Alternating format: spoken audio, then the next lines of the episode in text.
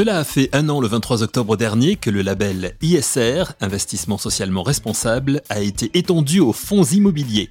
L'occasion de dresser un premier bilan de son impact sur le secteur, mais aussi de se pencher sur ses récentes évolutions. Les grands entretiens, un podcast Imo Week. Et pour en parler, avec Anthony Denet, journaliste ImoWeek, nous recevons Anne-Claire Barberi, responsable RSE et innovation au sein du groupe Perial. Elle nous parle tout d'abord de l'impact que le label ISR, Investissement socialement durable, a eu sur la collecte.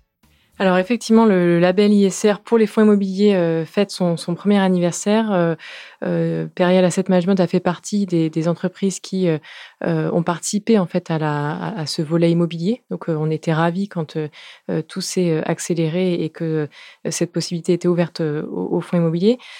Alors, il y a un an, tout le monde se posait beaucoup de questions sur comment ça allait se passé euh, Est-ce que le label allait être vraiment pris en compte ou est-ce qu'au contraire, il allait être un petit peu réservé à certaines sociétés ou à certains fonds qui étaient déjà très engagés? En l'occurrence, aujourd'hui, ce qu'on peut euh, citer comme, comme, euh, comme chiffres qui, qui, vont démontrer la, la dynamique, c'est par exemple à fin septembre, les fonds immobiliers labellisés ISR représentent 20% de la capitalisation des véhicules grand public. au troisième trimestre, les fonds labellisés ISR immobiliers euh, ont capté 11% de l'ensemble de la collecte nette de l'ensemble des fonds grand public. Euh, et aujourd'hui, ça représente 23 euh, milliards de capitalisation et surtout, ça couvre 18 sociétés de gestion qui donc ont, fait, labelliser au moins un de leurs fonds. Donc ce qu'on voit, c'est qu'à la fois il y a une forte dynamique, que finalement ça représente une part de marché importante, et surtout ce qui est intéressant, c'est que ça a permis à, nombre de fonds et à nombre de sociétés de gestion de s'engager dans la démarche, qui permet d'avoir un socle commun de d'exigences de, sur ces fonds, mais aussi permet de, favoriser des approches différentes, puisqu'aujourd'hui, les sociétés de gestion ont des approches d'investissement responsable différentes. Donc c'est à la fois un socle d'exigences communes et à la fois une possibilité d'innover et d'améliorer aussi toute la, toute la recherche euh, sur, ces, sur ce sujet-là. Alors c'est rassurant, effectivement, ce, que vous nous dites, parce qu'au départ, lorsque vous vous posiez des, des questions, euh, au moment où le label a été mis en place, vous disiez peut-être si on le donne trop, enfin s'il est trop donné, euh, il n'aura pas de valeur, s'il n'est pas assez donné, il n'en aura pas non plus. Donc mm. là, il y a un juste milieu finalement? Moi, je trouve qu'il y a un juste milieu. il y a une, encore une fois une, forte dynamique et ce qu'on, qu'on démontre, ce qu'on remarque en tout cas sur les, les fonds qui sont labellisés aujourd'hui, c'est qu'à la fois les, les gros fonds qui étaient très attendus sur le sujet ont été labellisés, mais également des fonds plus petits euh, qui sont plus récents ou qui viennent de se créer en profitent pour intégrer euh, la démarche du label ISR. Donc euh, voilà, je pense que c'est un très bon bilan qui, est fait aujourd'hui. Et effectivement, initialement, on avait un peu la crainte, on ne savait pas exactement si ça allait être trop facile ou au contraire trop dur. Je pense qu'aujourd'hui, il y a une très bonne dynamique et on a voilà, on montre que ça fonctionne bien. Mais il y a aussi également une réforme du label qui est entamée et qui va permettre de continuer en fait cette évolution-là. On va y revenir dans, un instant, mais peut-être on va entrer dans le détail de, des fonds hein, qui sont labellisés euh, ISR chez Perial. Anthony? Et justement, donc l'un des deux fonds, à savoir la SCPI euh, PFO2, euh, consacré à l'immobilier de bureau, fait écho aux transformations du bureau justement depuis maintenant un an, notamment avec la crise de l'immobilier de bureau. On souhaiterait avoir votre vision justement sur l'avenir de, de cet immobilier et savoir si un rebond est possible dans le contexte actuel. Alors effectivement, PFO2 euh, labellisé ISR depuis décembre 2020, euh, aujourd'hui représente plus de 2 milliards et demi d'actifs sous gestion. Euh, c'est la deuxième plus grosse SCPI labellisée en capitalisation et la première en nombre d'immeubles. ce qu'on a vu, c'est que alors la dynamique par rapport au label ISR, c'est que finalement, comme, on était très entendu sur ce sujet-là, évidemment la, la collecte s'est poursuivie. Euh, effectivement, c'est une SCPI qui investit majoritairement dans du bureau, euh, dans les grandes métropoles en France et en Europe. Euh, nous, ce qu'on constate aujourd'hui, c'est que, en fait, que ce soit sur PFO2, sur nos autres fonds, l'actif du bureau aujourd'hui, il, doit, il doit muter. Mais en fait, toutes ces accélérations-là et toutes ces transformations, c'est des signaux qu'on avait déjà entendus avant, avant la crise, euh, à savoir d'avoir des actifs qui sont bien localisés, qui sont euh, serviciels, qui sont sobres en énergie et qui permettent des conditions de confort et de santé optimales pour les utilisateurs en termes de productivité pour les entreprises. Et également, et ça c'est peut-être aussi un, accélérateur dans le cadre de la crise aussi, euh, c'est de, d'éviter de, figer une typologie euh, associée à, ce qu'on appelle un immeuble de bureau. Donc, euh, quand on dit immeuble de bureau, on pense entreprise, mais en fait, euh, ça reste un immeuble, ça reste un bâtiment, un objet construit qui existe au sein d'un quartier, d'un territoire et qui pourrait être utilisé par d'autres utilisateurs sur une plage d'utilisation plus longue.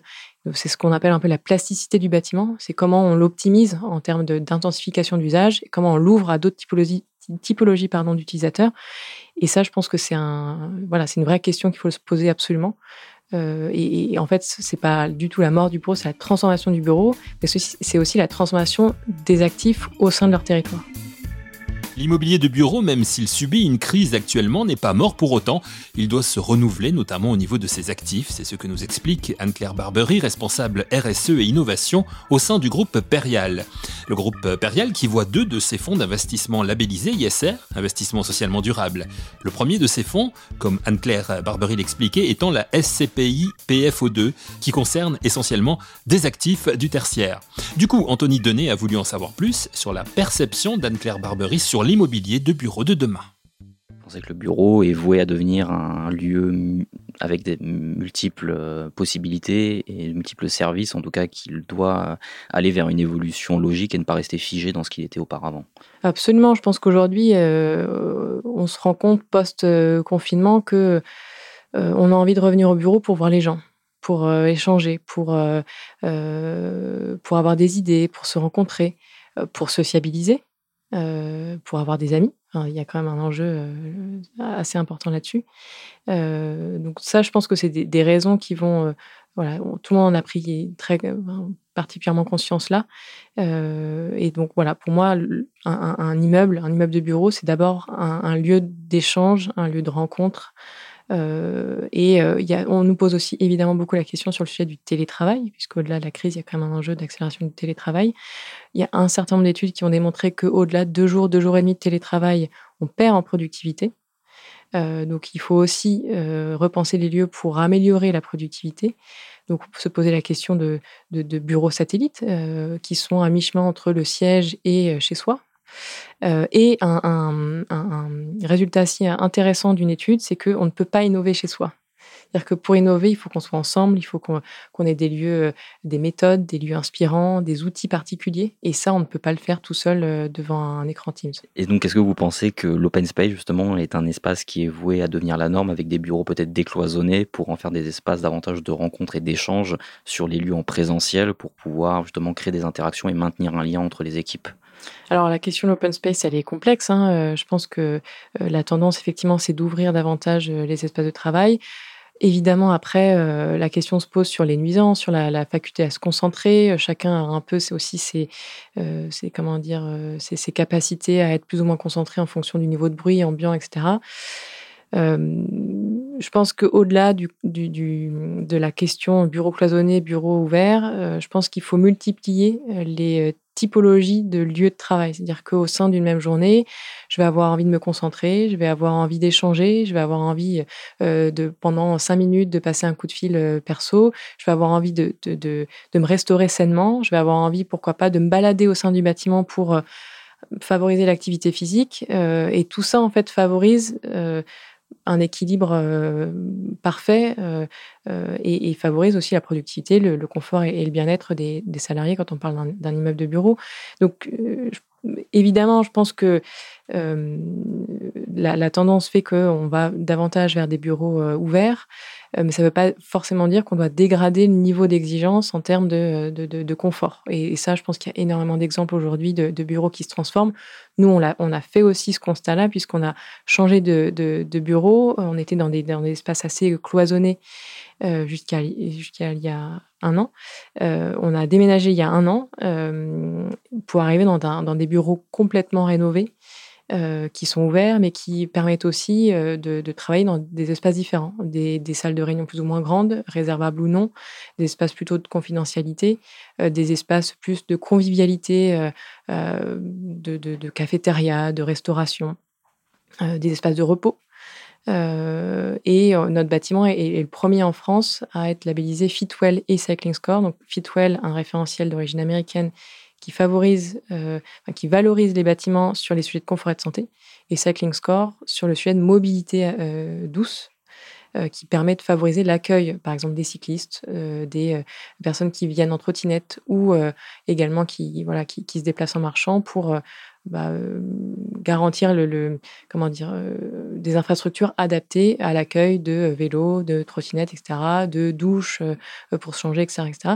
Voilà, c'est vraiment le, la transformation majeure qu'on a faite et on voit, moi j'ai pu le constater à, titre personnel, que c'est très agréable d'échanger avec des personnes avec qui on n'a pas forcément l'occasion d'être en réunion tout le temps euh, et, forcément, des idées naissent, des échanges, une relation se tisse. Et dans, dans, une époque où euh, on est de plus en plus, euh, on a été de plus en plus isolé, je pense que c'est important de recréer ce lien. Et je pense que le lieu de travail, le bureau, doit être un, lieu de sociabilisation avant tout.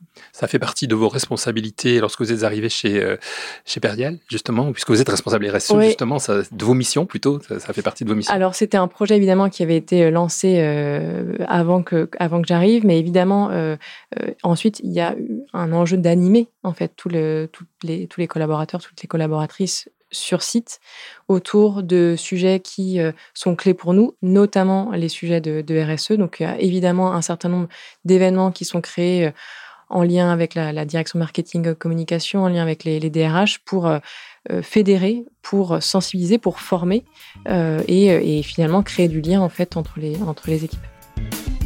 Le bureau qui reste donc un espace essentiel pour créer du lien entre les collaborateurs d'une entreprise. Du coup, le fait d'investir dans l'immobilier de bureau et notamment dans la SCPI PFO2 de Perial reste rentable selon Anne-Claire Barbery. Nous n'avons pas parlé du deuxième fonds d'investissement Perial, labellisé ISR, investissement socialement durable. Anne-Claire Barbery nous le présente au micro d'Anthony Denet.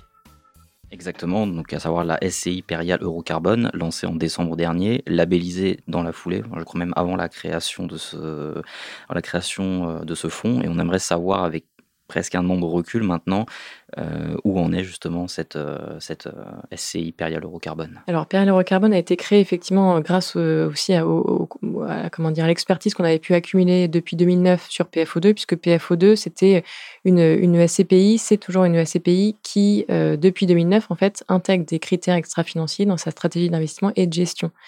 Euh, à savoir réduire de 40% la consommation d'énergie de chaque bâtiment sous 8 ans et de 30% la consommation d'eau de chaque bâtiment sous 8 ans. Donc ça, c'est PFO2. Euh, et Père Carbone, euh, on a souhaité s'adresser euh, donc sous format SCI à des investisseurs institutionnels et de manière indirecte à des épargnants puisque le, le fonds est disponible en UC dans les contrats d'assurance vie, en partant du constat que donc, on avait traité les indicateurs énergie et eau sur PFO2. On souhaitait maintenant euh, se focaliser sur l'indicateur carbone. Euh, pour cela, on a euh, travaillé sur une méthodologie simple, maîtriser les consommations d'énergie des bâtiments du portefeuille et donc les émissions de gaz à effet de serre associées, éviter les, émissions, les réduire, puis, in fine, quand on a fait notre maximum sur le sujet, financer des projets de compensation euh, qui permettent en fait de euh, participer à réduire les émissions de gaz à effet de serre au-delà de notre périmètre direct. Typiquement en finançant des projets de, euh, de reforestation en Europe ou des projets plus à co-bénéfices environnementaux et sociétaux dans les pays émergents. ça, on le fait avec un partenaire. Et voilà, donc ça là, c'est le début, c'est la première année. donc on fera un bilan carbone au premier trimestre de l'année prochaine pour évaluer ces émissions de gaz à effet de serre. Et ensuite, on identifiera une présélection de projets de compensation qu'on proposera en, Assemblée générale à nos investisseurs qui pourront voter pour les projets qui euh, leur semblent les plus pertinents. Alors, vous avez déclaré que le label ne constitue pas un aboutissement pour nous, acteurs de l'investissement immobilier engagé, mais renforce notre volonté de mettre en pratique des stratégies toujours plus exigeantes et de poursuivre notre trajectoire pour inventer l'immobilier de demain. Euh, on a envie de vous demander justement quelle stratégie euh, vous parliez justement et si vous aviez déjà des idées en la matière à mettre en application dans les semaines et les mois à venir. Alors, euh, en fait, le label ISR, c'est un formidable socle pour euh, tous les fonds, toutes les sociétés de gestion qui souhaitent vraiment euh, s'engager de manière forte sur l'investissement responsable. chaque fonds a la possibilité de proposer des objectifs environnementaux ou sociaux, sociétaux ou de gouvernance. donc, nous, on est ravis qu'il y ait eu vraiment une accélération sur ce label-là. Je pense que ce qu'on a envie de pouvoir accélérer à l'échelle du secteur, c'est vraiment le la notion d'impact en fait. C'est-à-dire que, et d'ailleurs c'est un des constats du, rapport de l'IGF suite sur le, sur le référentiel du label, c'est qu'aujourd'hui il est assez peu clair pour les épargnants de savoir quand ils investissent dans un fonds labellisé ISR, quel est l'impact réel que eux ont.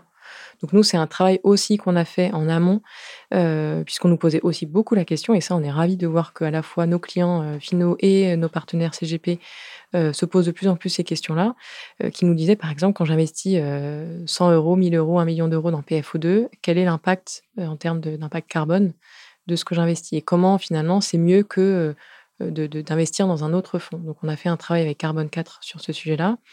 Et on a montré, alors je ne vais pas rentrer dans les détails, mais on a, on a montré que finalement, c'était plus impactant, plus vertueux euh, d'investir dans PFO2 que de laisser cette même somme euh, dans une banque, euh, même une banque assez engagée. donc c'est un vrai impact. Et ça, c'est compliqué de le faire parce que ça demande pas mal d'analyse, pas mal de données. Et ce qu'il faut aussi pouvoir accélérer, c'est de faire la même chose sur tout un tas d'autres thématiques. Typiquement, aujourd'hui, l'impact social est très complexe à mesurer, même sur des fonds immobiliers en fonction de la thématique, en fonction euh, euh, de comment dire euh, des valeurs de, la société de gestion. Chacun va avoir un peu son prisme et je pense que c'est aussi la responsabilité des, de sociétés de gestion comme comme Perla Asset Management de comment dire de tirer un peu, d'innover sur la définition de, tels impacts, de tels indicateurs, pour ensuite rendre ça presque mainstream en fait. Et c'est un peu mm. l'objectif. Il y a de plus en plus d'initiatives d'ailleurs, dans, vous évoquiez le, social, mais dans, l'inclusion. Il y a de plus en plus de, professionnels de l'immobilier qui, qui vont vers ça aujourd'hui. Donc ça, ça, va dans, l'esprit que vous évoquiez à l'instant. Absolument. Euh, ce qu'on voit aujourd'hui, c'est euh, de plus en plus de fonds qui sont, euh, en tout cas, avec une approche très forte en termes d'impact social, qui sont assez thématiques, hein, qui peuvent investir dans des, actifs de santé, des actifs qui permettent d'accueillir des populations qui ne peuvent pas être hébergées dans d'autres conditions, etc. donc ça, c'est effectivement, il y a une accélération sur ce sujet. Il y a d'autres labels qui existent. Hein. Existe depuis très longtemps et permet aussi de valoriser ces, ces démarches-là. mais pour que tout ça euh, puisse être euh, mieux appréhendé, que ce soit beaucoup plus simple euh, quand on souhaite créer un fonds ou quand on souhaite même transformer un fonds pour le rendre à impact.